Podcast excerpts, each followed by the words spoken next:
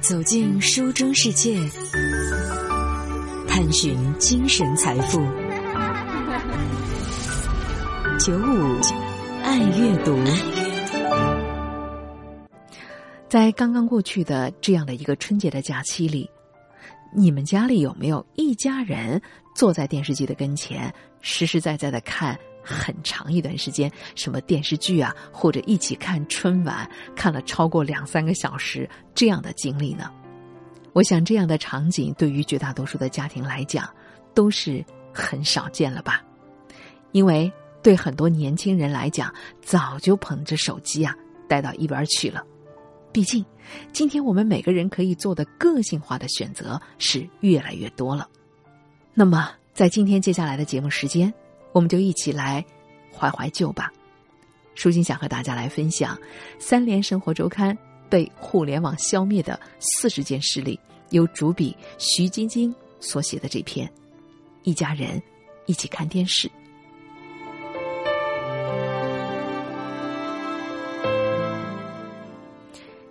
徐晶晶说：“作为一个八零后，我对童年家庭生活的记忆。”相当大的一部分都是和电视机相关的，比如每天晚上，当屏幕上的那只手表指向晚上的七点整，菲亚达表为您准确报时，这时候一家人就整整齐齐坐在电视机的前面。七点钟的新闻联播，七点三十五分的天气预报，八点钟的电视剧，一天的生活在电视屏幕的闪烁当中。走向高潮和尾声。一九九零年电视剧《渴望》播出的时候，据说当年最高的收视率达到了百分之九十八。当时我还不到七岁，大概还不怎么能够看懂剧情，可是我还记得我外婆不断的念叨着刘慧芳的名字，直到今天我也还能够唱得出“悠悠岁月，欲说当年好困惑呢”。我喜欢的是一九八九年在国内首播的日本科幻片《恐龙特级科赛号》，什么人间大炮一级准备，人间大炮二级准备，人间大炮发射。不只是我，我爸妈、我外公外婆一样看的是惊心动魄。我记得我们还看了讲述美国几代黑人从被贩为奴隶到寻找精神之根的电视剧《根》。记得那时候是冬天，我家在武汉，住着自建的房子，电视机呀就放在堂屋边上的厢房里，那儿有全家唯一的火炉。好多个夜晚，炉火把我的脸烤得发烫，我都眼皮子打架的时候还舍不得去睡呢。主人公昆塔肯特从种植园里逃跑，被奴隶主抓回砍掉脚趾的情节。深深的刻在了我的脑海里。上初中的时候，我还专门把这位黑人作家阿里克斯·哈利的同名小说找来看了一遍。我记得童年时代看的最后的一部电视剧，是一九九五年在央视首播的刘晓庆版的《武则天》。我们一家错过了首播，看这部剧的时候已经是夏天，那时候在武汉。夏夜，人们常常把家里的竹床拖到户外，坐卧在竹床上纳凉，甚至有人家还会把电线牵出来，在户外看电视。那个夏天，居民区里总是烧总闸，每每看着看着，啪一声停电了，一家人于是提溜着停电宝到天台的竹床上去喘口气，《射雕英雄传》。霍元甲、排球女将、《红楼梦》、《西游记》、《三国演义》、戏说乾隆、新白娘子传奇，那些扎根在我的脑海深处的电视剧，好像都和一家人一起看电视的年代相关的。苏轼在他的诗里写道：“赖有明朝看朝在，万人空巷斗新装。”他用“万人空巷”。描述人们都从家里出来到街道上去活动的盛况，而我小时候，媒体错用“万人空巷”来描述大家都赶回到家去看热播的电视剧，来形容这些电视剧的火爆，最后将错就错，到早已经变成了一种约定俗成的用法。在互联网时代，再也不会有真正的万人空巷这样的电视剧了。记得看完武则天的第二年的春天，我和爸妈的三口之家就离开了武汉，从自建房搬进了。城市里的新公寓里，每次搬家，客厅的电视墙和电视柜总是优先考虑的装修事项，变成了一个家里的地理中心。现在，我自家的客厅里依然保留着电视机的位置，但是我上一次亲手打开它，好像已经是两年前的事儿了。每当我萌生要重新装修房子的念头，总会想到现在时髦的家居设计的法则，就是拿掉电视机，这样你的客厅才拥有了更多的可能。按照文化批评学派的观点，工业化的发展、电视的普及、闲暇时间的增多，为客厅场景提供了一种经典的中产阶级生活方式的图景。而从台式机到笔记本电脑。再到平板电脑、智能手机，人们在闲暇的时候更愿意利用网络寻找个人化的娱乐方式，沉浸在互联网创造出的一个个分离的社会场景当中。据互联网信息中心的调查显示，家已经成了收看网络视频节目最主要的场所，而家庭成员聚在一起共同度过的电视时光。早已经不再是典型的生活方式，我们获得了私人观看的特殊体验，但这个新的体验是以牺牲集体观看的体验作为代价的。曾几何时，全家人一起看电视，就像除夕夜的年夜饭和春晚，可以被看作是家庭仪式的一部分。用社会学家涂尔干的话来说，仪式的功能在于。提供共同体验的瞬间，激发、增强或者重塑个体成员的集体意识和认同，促成其在信仰、情感、意愿上高度的一致性。当各自忙碌了一天以后，一起看电视，讨论着热播剧的剧情，哪怕是为了剧情拌嘴、争抢遥控器，或者因为少儿不宜的情节感到尴尬。都曾经是家庭成员共享信息、表达情感、分享价值感这样的一个重要的契机吧。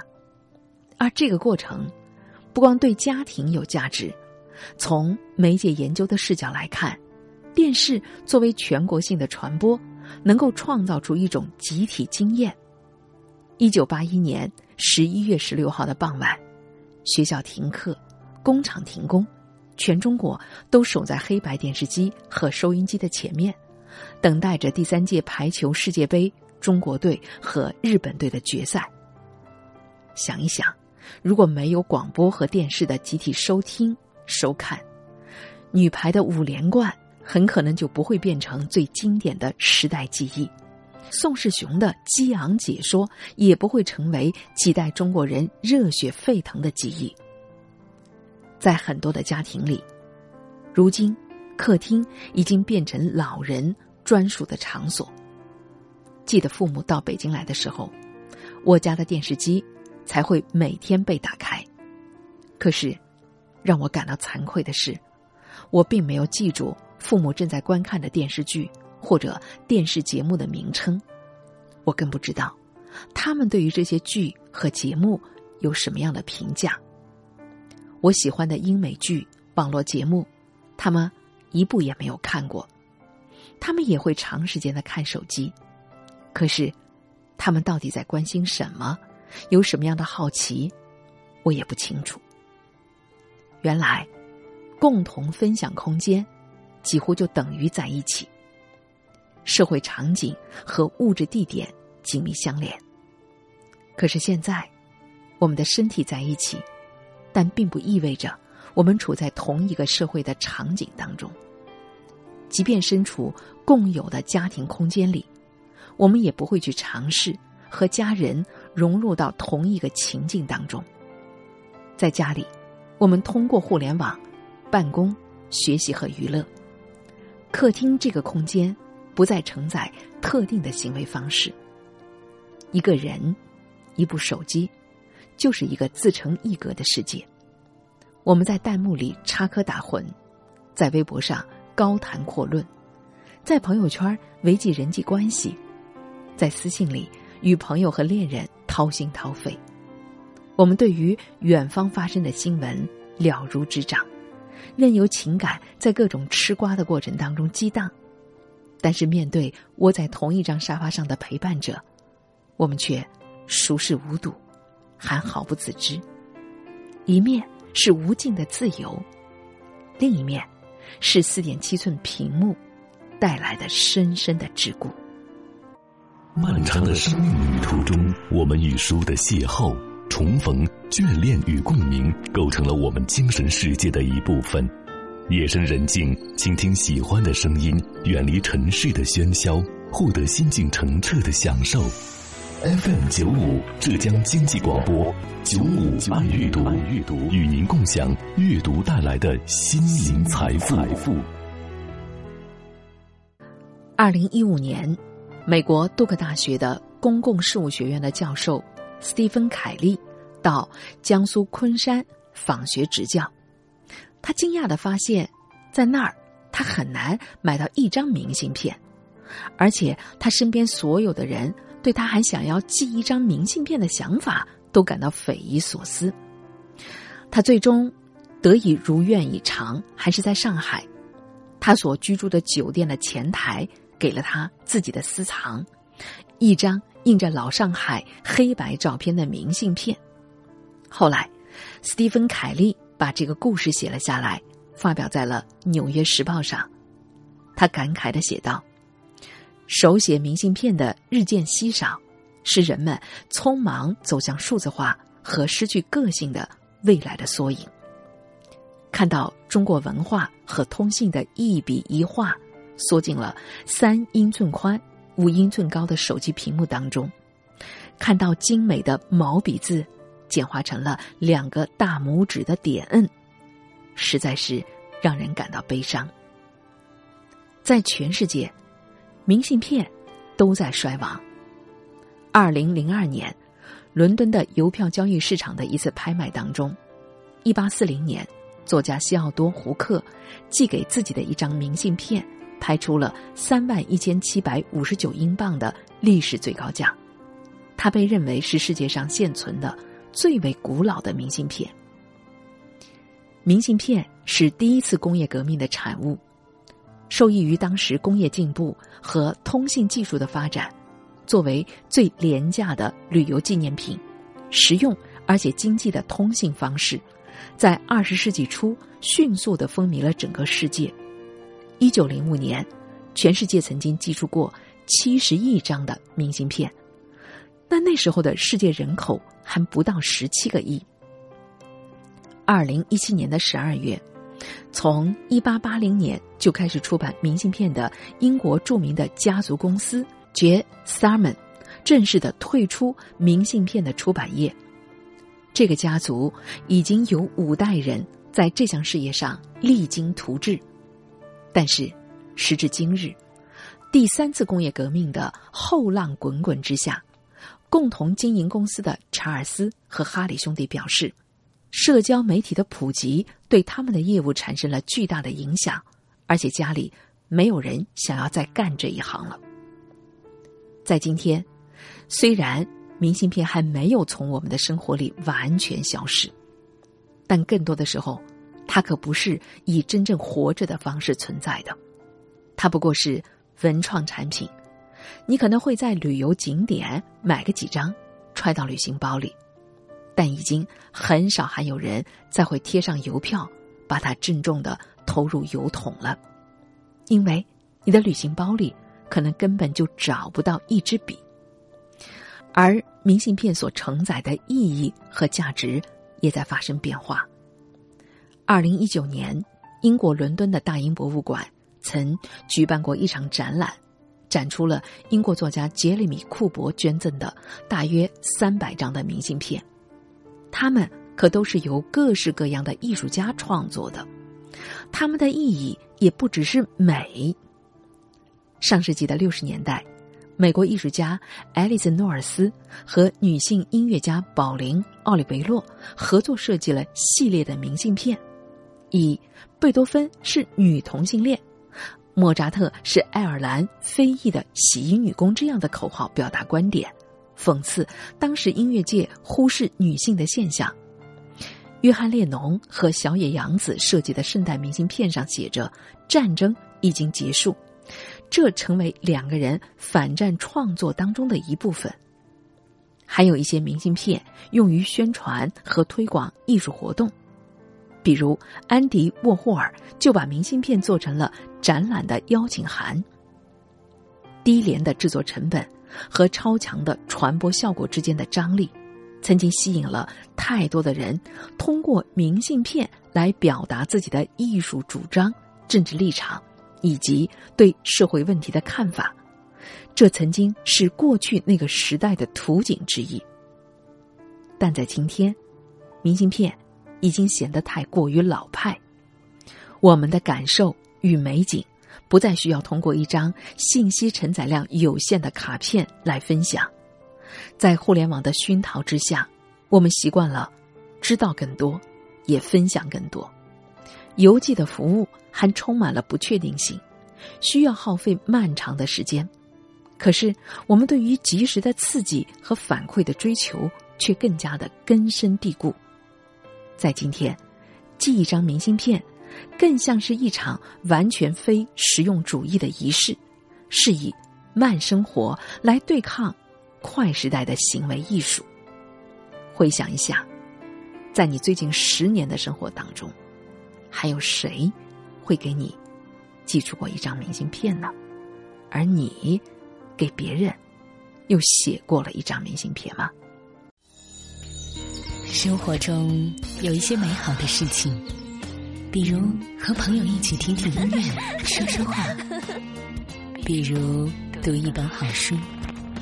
读书让心灵宁静开放，就像一朵蓝色的鸢尾花。世界可能迷茫喧嚣，人们可能擦肩而过，但在生命飘摇的时间里，我们在一起，度过一段美好时光。FM 九五浙江经济广播九五爱阅读舒心主持。老外这个词，曾经暗示着外国人的稀罕。曾经想要练习纯正的英语口语，并不是容易的事情。所以那时候，遍布大学和公园的英语角也就应运而生。一群人在一个角落里用英语交谈着。另一群人围观，这几乎变成了大学生和社会上的英语爱好者都曾经经历过的事情。一群中国的学生围在一起，有时候会有老外慕名而来，彼此都是两眼放光，却蕴含着需求上的错位。中国的学生想要练口语，外国人却希望说中文，但总有交换吧。当中国学生过了一把和老外聊天的瘾，而来到异国他乡的外国人也了解到了当地的风土人情，甚至获得吃喝玩乐的一些信息。偶然有一些外国人会固定参与英语角，这样就形成了蔚为壮观的风景。曾经，中国人大东门实事求是的石头后面有一个全国都知名的英语角，每周五的下午。一圈又一圈的人聚拢在一起，由外国人搬着板凳来传教，还有人会抛出一个辩题，掀起一场从下午的五六点吃到半夜三更的辩论，辩者和听众都是络绎不绝。因为老外多，话题的质量也高，人大的英语角甚至在网络上成为了白领夜生活推荐的地方。如今的人大的英语角。早已经沉寂了很久，而外教和语伴在学生当中早已经普及。相比缩在英语角的一角听别人聊天，自我安慰的练习口语，外教能够提供更有针对性的练习。就算中学时代没到国外去交流过，本科毕业以后出国留学也变成了常态。你根本不需要在英语角的人工泳池里去练习，你可以选择直接就到大海里遨游。在英语的环境里，三个月的时间就可以解决口语的问题。社会上英语角的热潮冷却，甚至在一些城市的公园里，老年英语角也已经完成了像老年相亲角这样的转型。